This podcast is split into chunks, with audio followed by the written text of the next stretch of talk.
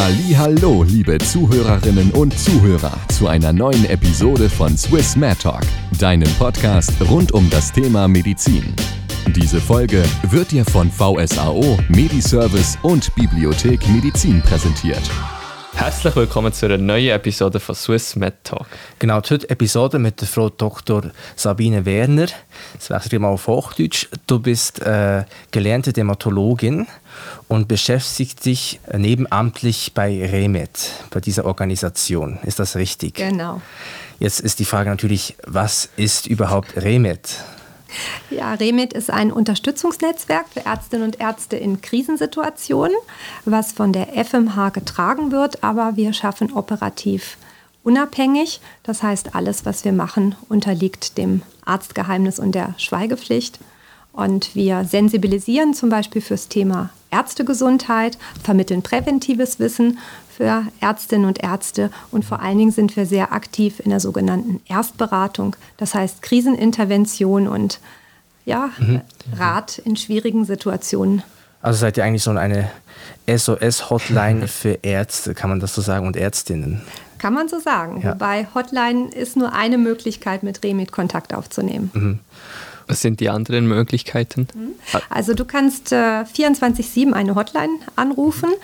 Ähm, du kannst äh, ein Mail schreiben oder du kannst auch auf unserer Homepage das Kontaktformular verwenden. Das ist ganz egal. Und alle Kanäle werden auch benutzt. Und Ansprechpersonen sind immer Ärzte.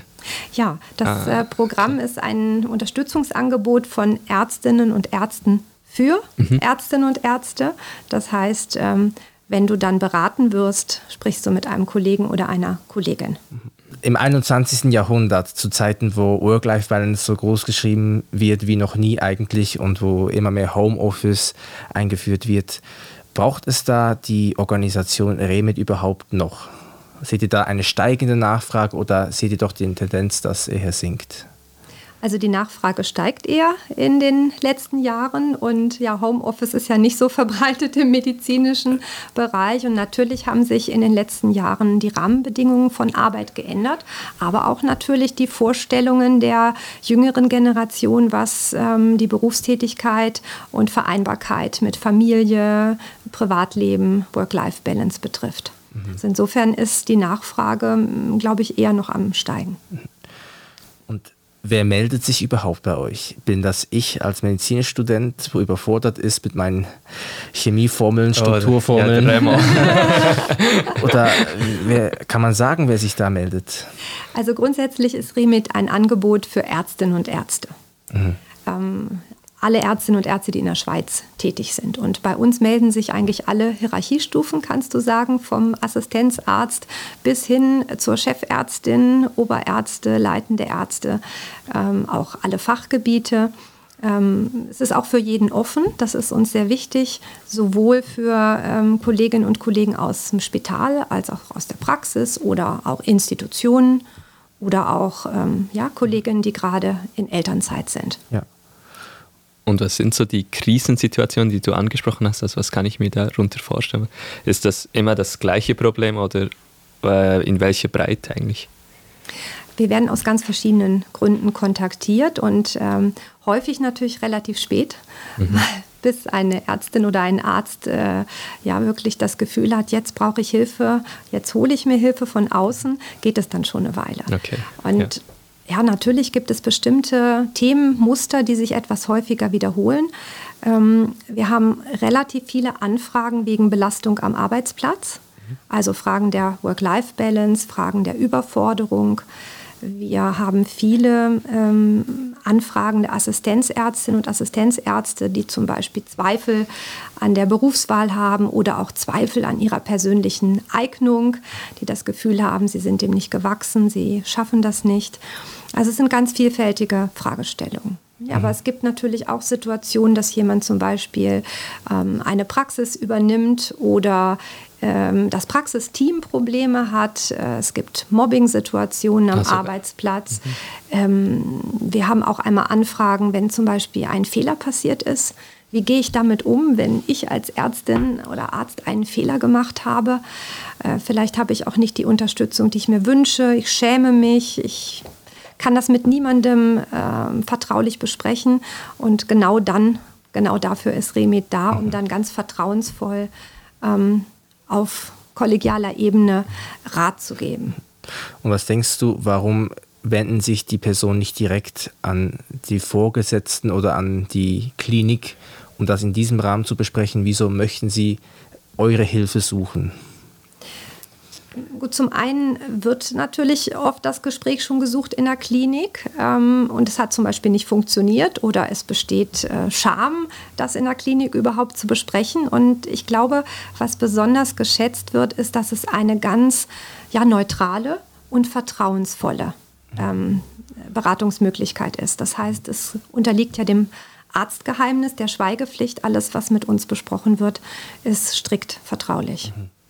Und also was wäre so, du hast jetzt ähm, eine Ärztin oder einen Arzt, der gestresst ist, überfordert und der kommt jetzt zu dir. Was ist der Lösungsansatz, den man bieten kann oder hilft diesen Leuten einfach bereits das Gespräch mit einem Arzt, Ärztin zu machen? Also ist es wirklich der Austausch, der hilft oder? Beides eigentlich. Okay. Also wir machen die Erfahrung, dass häufig ähm, das schon hilft, einfach mal über das Problem sprechen zu können, ganz vertraulich mit jemandem, der auch äh, vom Fach ist, mhm. diese Situation selber vielleicht aus der Laufbahn kennt, mhm. der einen versteht und ähm, das ist mal so der erste Schritt, dass man wirklich es einfach deponieren kann, vertraulich. Und das zweite ist sicherlich, dass wir natürlich entsprechend durch unsere Erfahrung äh, äh, und auch äh, Zusatzausbildung geschult sind, ähm, mit der hilfesuchenden Person auch wie eine Art ja, Standortbestimmung zu machen, eine Auslegeordnung zu schauen, ja, was liegt überhaupt vor, was sind für Optionen da, wo besteht Handlungsspielraum ähm, welche Ressourcen sind da, die die Person vielleicht im Moment in dieser Belastungssituation selber gar nicht erkennt. Und wir haben zwei Stunden Zeit für das. Also diese Erstberatung äh, ist bis zu einer Dauer von zwei Stunden von der FMH getragen, wobei die FMH nicht weiß, wer mit uns wegen welchem Thema äh, telefoniert. Natürlich nicht. Also, ähm, aber zwei Stunden können wir das kostenfrei anbieten. Cool. Und äh, häufig, also ist danach schon ähm, wieder Licht am Ende des Tunnels. Sehr schön. Aber in manchen Fällen natürlich vermitteln wir auch eine Weiterbehandlung. Also mhm. sei es eine Psychotherapie, wenn nötig, oder eine weitere Beratung, also ein Coaching, ein Mentoring, eine Supervision. Manchmal mhm. sind auch ganz andere Hilfestellungen erforderlich zum Beispiel ähm, ja, juristische Beratung, wenn es um ähm, Arbeitsgesetz geht oder Probleme in einer Praxisgemeinschaft. Mhm. Also es sind ganz, ganz unterschiedliche Hilfsangebote, die wir danach weiter vermitteln können. Also wir haben ein großes Netzwerk bei Remit, ähm, mit denen wir zusammenarbeiten. Und insofern können wir dann auch danach noch Hilfe organisieren. Mhm. Ich kann mir vorstellen, wenn man bei Remit sich engagiert, dass das sein Bild auch prägt über den Beruf als Arzt oder Ärztin. Hast du das Gefühl, du hast eine andere Sicht auf diesen Beruf, seitdem du bei Remet dich engagierst? Ähm, sicherlich komplettiert es noch ein bisschen die Sicht, die man auf den Beruf hat, weil man so viele Geschichten erfährt. Ähm, andererseits ist es natürlich so, dass niemand bei Remit Berufsanfänger ist. Das heißt, wir alle schauen schon auf eine mehr oder minder lange eigene Berufserfahrung zurück. Und äh, in der Regel hat das auch einen Grund, dass man sich bei Remit engagiert, nämlich dass ähm, ja, ich zum Beispiel äh, sicherlich sagen kann, äh, ich habe auch selber Grenzen erlebt und das ist ja auch ganz normal, dass man Grenzen erlebt und aus dem Grund weiß man auch, dass es Sinn macht, gerade für die jüngere Generation, sich mit dem Thema rechtzeitig zu beschäftigen. Und denkst du, eine Gymnasiastin sollte sich schon mit dem auseinandersetzen und so weit in die Zukunft denken, für was später auf sie zukommt. Denkst du, du hättest das gerne schon vorher gewusst, was das alles beinhaltet? Also grundsätzlich wäre es natürlich gut, wenn alle Gymnasiasten sich schon ein bisschen mehr mit ihrer späteren Planung beschäftigen und vor allen Dingen auch, äh, ja, was äh, erwartet mich im Beruf? Nicht nur, was, äh, was fasziniert mich fachlich, sondern welche Hindernisse oder welche Fallstricke könnten auftauchen. Ähm, also ich möchte jetzt nicht desillusionieren oder den äh, Beruf natürlich schlecht machen. Ich finde, äh, der Arztberuf ist wirklich einer der wunderbarsten schwierigen Berufe, die es gibt. Aber es beinhaltet natürlich auch Herausforderungen, die man vielleicht am Anfang der Laufbahn so nicht sieht. Mhm. Also ich denke da immer an Feuerwehrleute. Wenn du jetzt zur Feuerwehr gehst, dann äh, weißt du, ah, du kannst helfen, du kannst retten, du kannst etwas Gutes tun. Aber dir ist sicherlich ganz bewusst, wenn ich zur Feuerwehr gehe, kann ich auch selber in Gefahr kommen. Ich muss mhm. wissen, wo es gefährlich wird, wo ich mich schützen muss und wie ich das machen kann. Mhm. Also mit welchem technischen Equipment oder mit welchen Verhaltensweisen kann ich mich schützen, wenn ich jemanden aus äh, einem brennenden Haus rette. Und ich glaube, das ist so der Punkt, der im ärztlichen Bereich, gerade wenn du hochmotiviert einsteigst in den Beruf, begeistert bist, äh, unheimlich viel lernen musst, äh, dich über jede Erfahrung freust, dann kalkuliert man vielleicht noch nicht so ein, dass es auch zu schwierigen Situationen kommen kann. Entweder durch den Berufsalltag, weil es wirklich mal streng werden kann, oder auch, weil natürlich während deiner Karriere sich dein Leben weiterentwickelt. Mhm. Ja, du vielleicht heiratest, ein Kind bekommst, mhm. äh, deine Mutter schwer erkrankt, äh, jemand, den du liebst, stirbt und du wie so ein Päckchen zu tragen hast außer dem Beruf. Mhm. Und ich glaube, das sind so Dinge, die du dir natürlich vorher nicht vorstellen kannst, sondern die erst mit äh, gewisser Berufs- und Lebenserfahrung jede Ärztin, jeder Arzt ähm, erfährt und dann auch die eigenen Grenzen ein bisschen besser verorten kann. Ja, das stimmt. Also du hast es auch angesprochen, dass oft die Leute kommen, wenn alles brennt oder eher zu spät. Oder gibt es wie ein Muster, dass ich vielleicht, du bist in dieser Situation, dann denkst du, Moment, jetzt bin ich, es könnte passieren, ich sollte mich melden. Also gibt es wie ein Muster oder dass man sich selber auch ähm, besser kennenlernt eigentlich? Ich glaube, es ist ganz wichtig, dass man für sich persönlich wie so Alarmzeichen mhm, genau. kennt, ja. wann wird es für mich zu viel. Also zum Beispiel, wenn du äh, nicht mehr gut schlafen kannst, wenn du dich nach freien Tagen nicht mehr gut erholst, wenn du morgens schon erschöpft bist zum Beispiel, wenn du das Gefühl hast, ja, so kenne ich mich ja gar nicht. Ne? Man sagt Depersonalisation dazu. Ähm, wenn dir das eigentlich gar keinen Spaß mehr macht, was du früher gemacht hast oder du womöglich auch ähm, ja, äh, zynisch gegenüber Patienten reagierst und die nicht mehr ernst nimmst, ja. ähm, das sind sicherlich Alarmzeichen. Und dann sollte man hoffen, dass sie sich bei euch meldet, um nach Rat zu suchen, damit ihr ihnen helfen könnt. Das kann bei Remit sein, aber das kann natürlich auch beim eigenen Hausarzt sein oder äh, viele Kolleginnen und Kollegen ähm, ähm, organisieren sich schon selber Hilfe, bevor sie sich bei Remit melden, zum Beispiel einen Psychologen oder einen Coach oder dergleichen. Ähm, Remit kann natürlich eine Anlaufstelle sein, um erstmal so eine erste Standortbestimmung zu machen. Mhm. Aber es ist sicherlich sinnvoll, sich eher rechtzeitig zu mhm. melden, denn ähm, ja, viele Kolleginnen und Kollegen schämen sich oder ähm, haben das Gefühl, sie zeigen Schwäche, wenn sie jetzt Hilfe in Anspruch nehmen. Aber ich glaube, es sollte jedem bewusst sein, man tut das ja nicht nur für sich selber, sondern damit man als Ärztin mhm. oder Arzt gut funktioniert, das heißt gute Behandlungsqualität bieten kann, vor allen Dingen auch die Patientensicherheit gewährleistet ist, äh, sollte man selber fit sein. Ja. Das heißt, wenn man selber ähm, ja so äh, wenig Energie hat, äh, weil die Work-Life-Balance völlig im Keller ist, hat man in der Regel auch nicht mehr so viel Energie, gute Medizin zu machen. Insofern würde ich, sage ich dann häufig im Coaching, also wenn Sie es nicht für sich selber tun, dann wenigstens für die Patienten. Mhm. Und wir hatten mal früher so äh, vorbesprochen, dass es so einen Typus gibt, typisch meistens die Perfektionisten oder der perfektionierende, die perfektionierende Person, die zu dir kommt. Ist das so oder kann man das besser beschreiben, die Person? Es gibt sicher gewisse Muster. Also wir haben sicher ähm, bestimmte Konstellationen, wo häufiger um Rat gefragt ja. wird. Also so ein typisches Beispiel ist ähm, vermutlich eine sehr hoch engagierte, sehr gewissenhafte, perfektionistische Assistenzärztin, die ähm, sich sehr einsetzt, ähm, vielleicht aber ein bisschen Mühe hat, sich abzugrenzen. Und wenn dann äh, die Belohnung ausbleibt, also die Gratifikation, indem zum Beispiel keine Anerkennung kommt ähm, oder keine Dankbarkeit von Patienten, dann wird häufig noch mehr Einsatz gegeben, äh, sodass dann wie so eine Art äh, Verausgabungsneigung äh, resultiert. Und dann trittst du so in so einen Teufelskreis natürlich ein zwischen ähm, Verausgabung, mangelnde Anerkennung, wenig Effizienz und dann noch mehr Einsatz. Um das wie auszugleichen und das macht es nur schlimmer. Genau, okay. genau. Ja. Also es sind sicherlich auch biografische Faktoren, die eine Rolle spielen können, Persönlichkeitseigenschaften, aber nicht nur. Es sind natürlich auch äh, strukturelle Probleme oder auch Fragen der Organisation, in welchem Spital du arbeitest, mhm. mit welchen Kollegen, in welchem Setting. Mhm. Äh, ja, du hast ja angesprochen, dass sogar Chefärzte zu dir kommen. Also ist das wirklich so, dass alle Stufen bei Remed kommen oder ist primär die Assistenzärztin?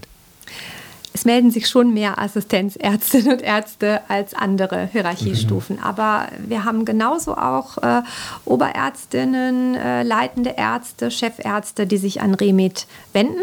Dann manchmal natürlich mit anderen Problemen. Ne? Mhm. Also zum Beispiel Chefärzte, klar, haben ganz andere äh, Sorgen und Nöte, zum Beispiel ökonomischer Druck, ähm, dass die kaufmännische, kaufmännische Leitung zum Beispiel natürlich andere Vorstellungen hat als die medizinische Leitung ähm, so etwas, Führungsfragen, ähm, da sind ganz andere Herausforderungen ja. natürlich. Aber äh, jede Hierarchiestufe im ärztlichen Beruf hat so ihre eigenen Herausforderungen. Mhm. Das bedenkt man gar nicht. Also, ja, ja. ich hätte nie gedacht.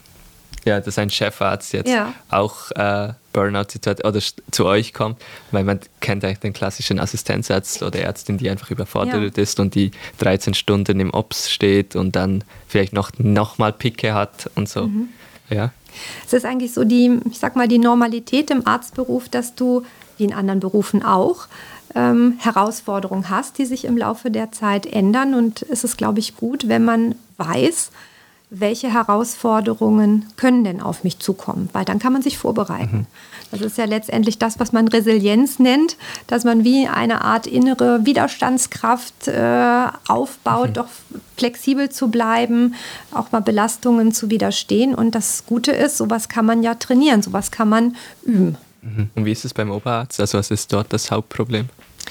Das kann man jetzt nicht so auf einen Punkt mhm. bringen, dass alle Oberärzte wegen der gleichen Sache anfragen, ja. aber häufig ist es natürlich so, dass wenn du ähm, aus der fachlichen Verantwortung heraus auch in eine Führungsverantwortung gehst und auf einmal ein Team hast, das du leitest, dass sich ganz andere Fragestellungen zeigen, äh, weil du auch äh, natürlich mehr Verantwortung übernimmst für, für andere Menschen, die noch in der Ausbildung mhm. sind. So häufig ist es dann so eine Sandwich-Position zwischen Assistenten mhm. und dem leitenden Arzt Stimmt, oder ja. dem Chefarzt, ja. was dann eine Herausforderung ist. Mhm. Habt ihr auch Daten zu, dass zum Beispiel gewisse Fachrichtungen prädis prädisponieren, äh, für, für, dass sie sich bei euch melden? Also gibt es da, könnt ihr da was dazu sagen? Ja, da gibt es aber auch gute ähm, nationale und internationale Daten sogar zu. Mhm. Also demnach sind, ähm, äh, ist das Fachgebiet allgemeine innere Medizin tatsächlich ja. äh, und Grundversorger äh, vermehrt betroffen ah, von ah, Überlastung, Burnout. Ähm, ja, also das, mhm. das ist so das, was die Studien ähm, hergeben. Mhm. Und es gibt natürlich auch Untersuchungen zu Burnout-Raten in der Ärzteschaft. Das ist vielleicht auch noch äh, interessant. Meine Burnout ist ein, ein, ein Thema allgemein äh, natürlich in der Gesellschaft und äh, mhm. äh, im Berufsleben. Aber Ärztinnen und Ärzte haben effektiv äh, laut den Studien ein ungefähr doppelt so hohes Burnout-Risiko. also 50 Prozent ähm, der Ärztinnen und Ärzte je nach Definition weisen äh, Symptome einer, ah, okay, äh, eines Burnouts also, Was sind die äh, Symptome? Von einem Burnout? Mhm. Das ist eigentlich das, was wir vorhin schon angesprochen haben, emotionale Erschöpfung, mhm. dann eine Depersonalisation, dass du dich so eigentlich nicht mehr selber wiedererkennst, nicht mehr Freude hast an dem, was dir sonst Spaß gemacht hat und natürlich auch eine verminderte Leistungsfähigkeit. Und jeder zweite weist einer von diesen Symptomen auf. Ja, das heißt, mehr oder minder. Alfred ja. oder ich. Ja, genau. Ja, oder ich. Ja, oder, oder ich. Genau, Krass, genau, ja. genau. Und das ja. ähm, kann man auch tatsächlich, gibt es auch Studien schon bei Assistenzärzten, dass am Ende der Weiterbildungszeit ungefähr 29, also knapp 30 Prozent ähm, depressive Symptome aufweisen. Insofern lohnt es sich, sich rechtzeitig ähm, mit ja, gesunder Selbstfürsorge zu beschäftigen. Noch was interessant, also zum Thema Burnout, wie man es auch verhindern kann, weil ich und Willi kommen ja bald in die Assistenzzeit und ja, man sagt so, erstes Jahr, Pain Period, anstrengend, du wirst gefordert und so weiter, du musst leisten, du lernst auch viel wie können wir da das verhindern, schon frühzeitig mit unserem Verhalten oder ja. Da gibt es auch übrigens interessante Studien ja. zu, also unter anderem von der Julika Zwack, äh, das ist eine Psychologin, die hat sich angeschaut, was machen denn die Ärztinnen und Ärzte, die kein Burnout bekommen im ja. Laufe der Berufslaufbahn, was machen die eigentlich anders? Ja. Also was sind nicht die Stressfaktoren, die wir dann ja, schon thematisiert haben, sondern was sind eher so die Schutzfaktoren. Und da kristallisieren sich doch ein paar Sachen heraus, nämlich die Selbstkenntnis, was wir schon angesprochen haben, aber auch eine gewisse Achtsamkeit sich selbst gegenüber, überhaupt einmal wahrzunehmen, sind denn meine Grundbedürfnisse überhaupt erfüllt? Also von Essen, Trinken, äh, mhm. Schlafen äh, bis hin zu natürlich sozialen Kontakten. Und ähm, was sicherlich ganz entscheidend ist, ist eine gute Vernetzung. Das heißt, dass du Beziehungen pflegst, dass du nicht aufhörst, weil du beruflich engagiert bist, überhaupt keine sonstigen Kontakte mehr zu pflegen, mhm. sondern dass du ja, deine beruflichen Beziehungen pflegst, also mit Kolleginnen und Kollegen aus der Abteilung oder aus einer anderen Abteilung, aus einem anderen Spital, dass du dich austauscht über das, was du erlebst, dass du aber auch bewusst dein Privatleben nicht vernachlässigst, mhm. dass du dir wirklich Zeit reservierst, wie Zeit in deiner Agenda, mhm. Termin für dich selber oder Termin für deinen Sportkurs oder ähm, Zeit einfach für ein Abendessen mit deinem Mann oder deiner Freundin dass du das wirklich, je stressiger es wird, mhm. eigentlich desto eher schauen musst, ähm, woher bekomme ich denn Energie, wenn mir Energie gezogen wird. Mhm. Also letztendlich ist es ein bisschen die Kunst, so seine Energiebalance immer wieder neu ähm, herzustellen und du überstehst ja strenge Zeiten ohne weiteres, wenn du dann wieder dir eine Erholungspause gönnst. Mhm. Aber daran hakt es eben manchmal, dass man dann weitermacht und äh, die Pausen äh, sowohl im Arbeitsalltag als auch nach Feierabend einfach vergessen mhm. gehen. Mhm. mhm. Das ist, glaube ich, von meiner persönlichen Warte der wichtigste Tipp, ähm, sich zu erinnern, dass man, wenn man Hochleistung bringen möchte, dass es einfach nicht ohne Regeneration geht. Mhm. Das ist wie im Sport auch. Du brauchst einfach mal eine Pause. Erholungszeit. Das habe ich auch im Praktikum gelernt, also gesehen, dass einfach zum Beispiel die Assistenzärzte und Assistenzärztinnen dort einfach so durchgearbeitet haben, nicht getrunken bis 5 Uhr oder irgendwie um 4 Uhr Mittag. Und dann habe ich so gefragt, wie sie das überhaupt können und so. Und weil ich direkt vom Studium ins Praktikum gegangen bin, dann hatten sie gesagt, ja, ich habe das halt verlernt. Also irgendwie verlernt man das auf sich schauen ziemlich schnell, wenn man sich eben nicht von Anfang an darauf achtet, also wie du es gesagt hast. Genau, ja. Und das ist ganz wichtig für alle, die schon ein bisschen länger im Beruf sind, ähm, natürlich auch ein gutes Vorbild zu sein.